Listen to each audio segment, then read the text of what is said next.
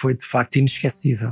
Fazíamos uma luta estudantil em todas as universidades de Lisboa e também do país. A importância que teve a luta dos trabalhadores para que de facto o 25 de Abril se concretizasse, mas também depois para conseguirmos as conquistas, os direitos. Foi como que um, uma bomba de amor, uma bomba de, de afetos que renasceu este país. De liberdade, de, de poder fazer o que não se podia fazer antes.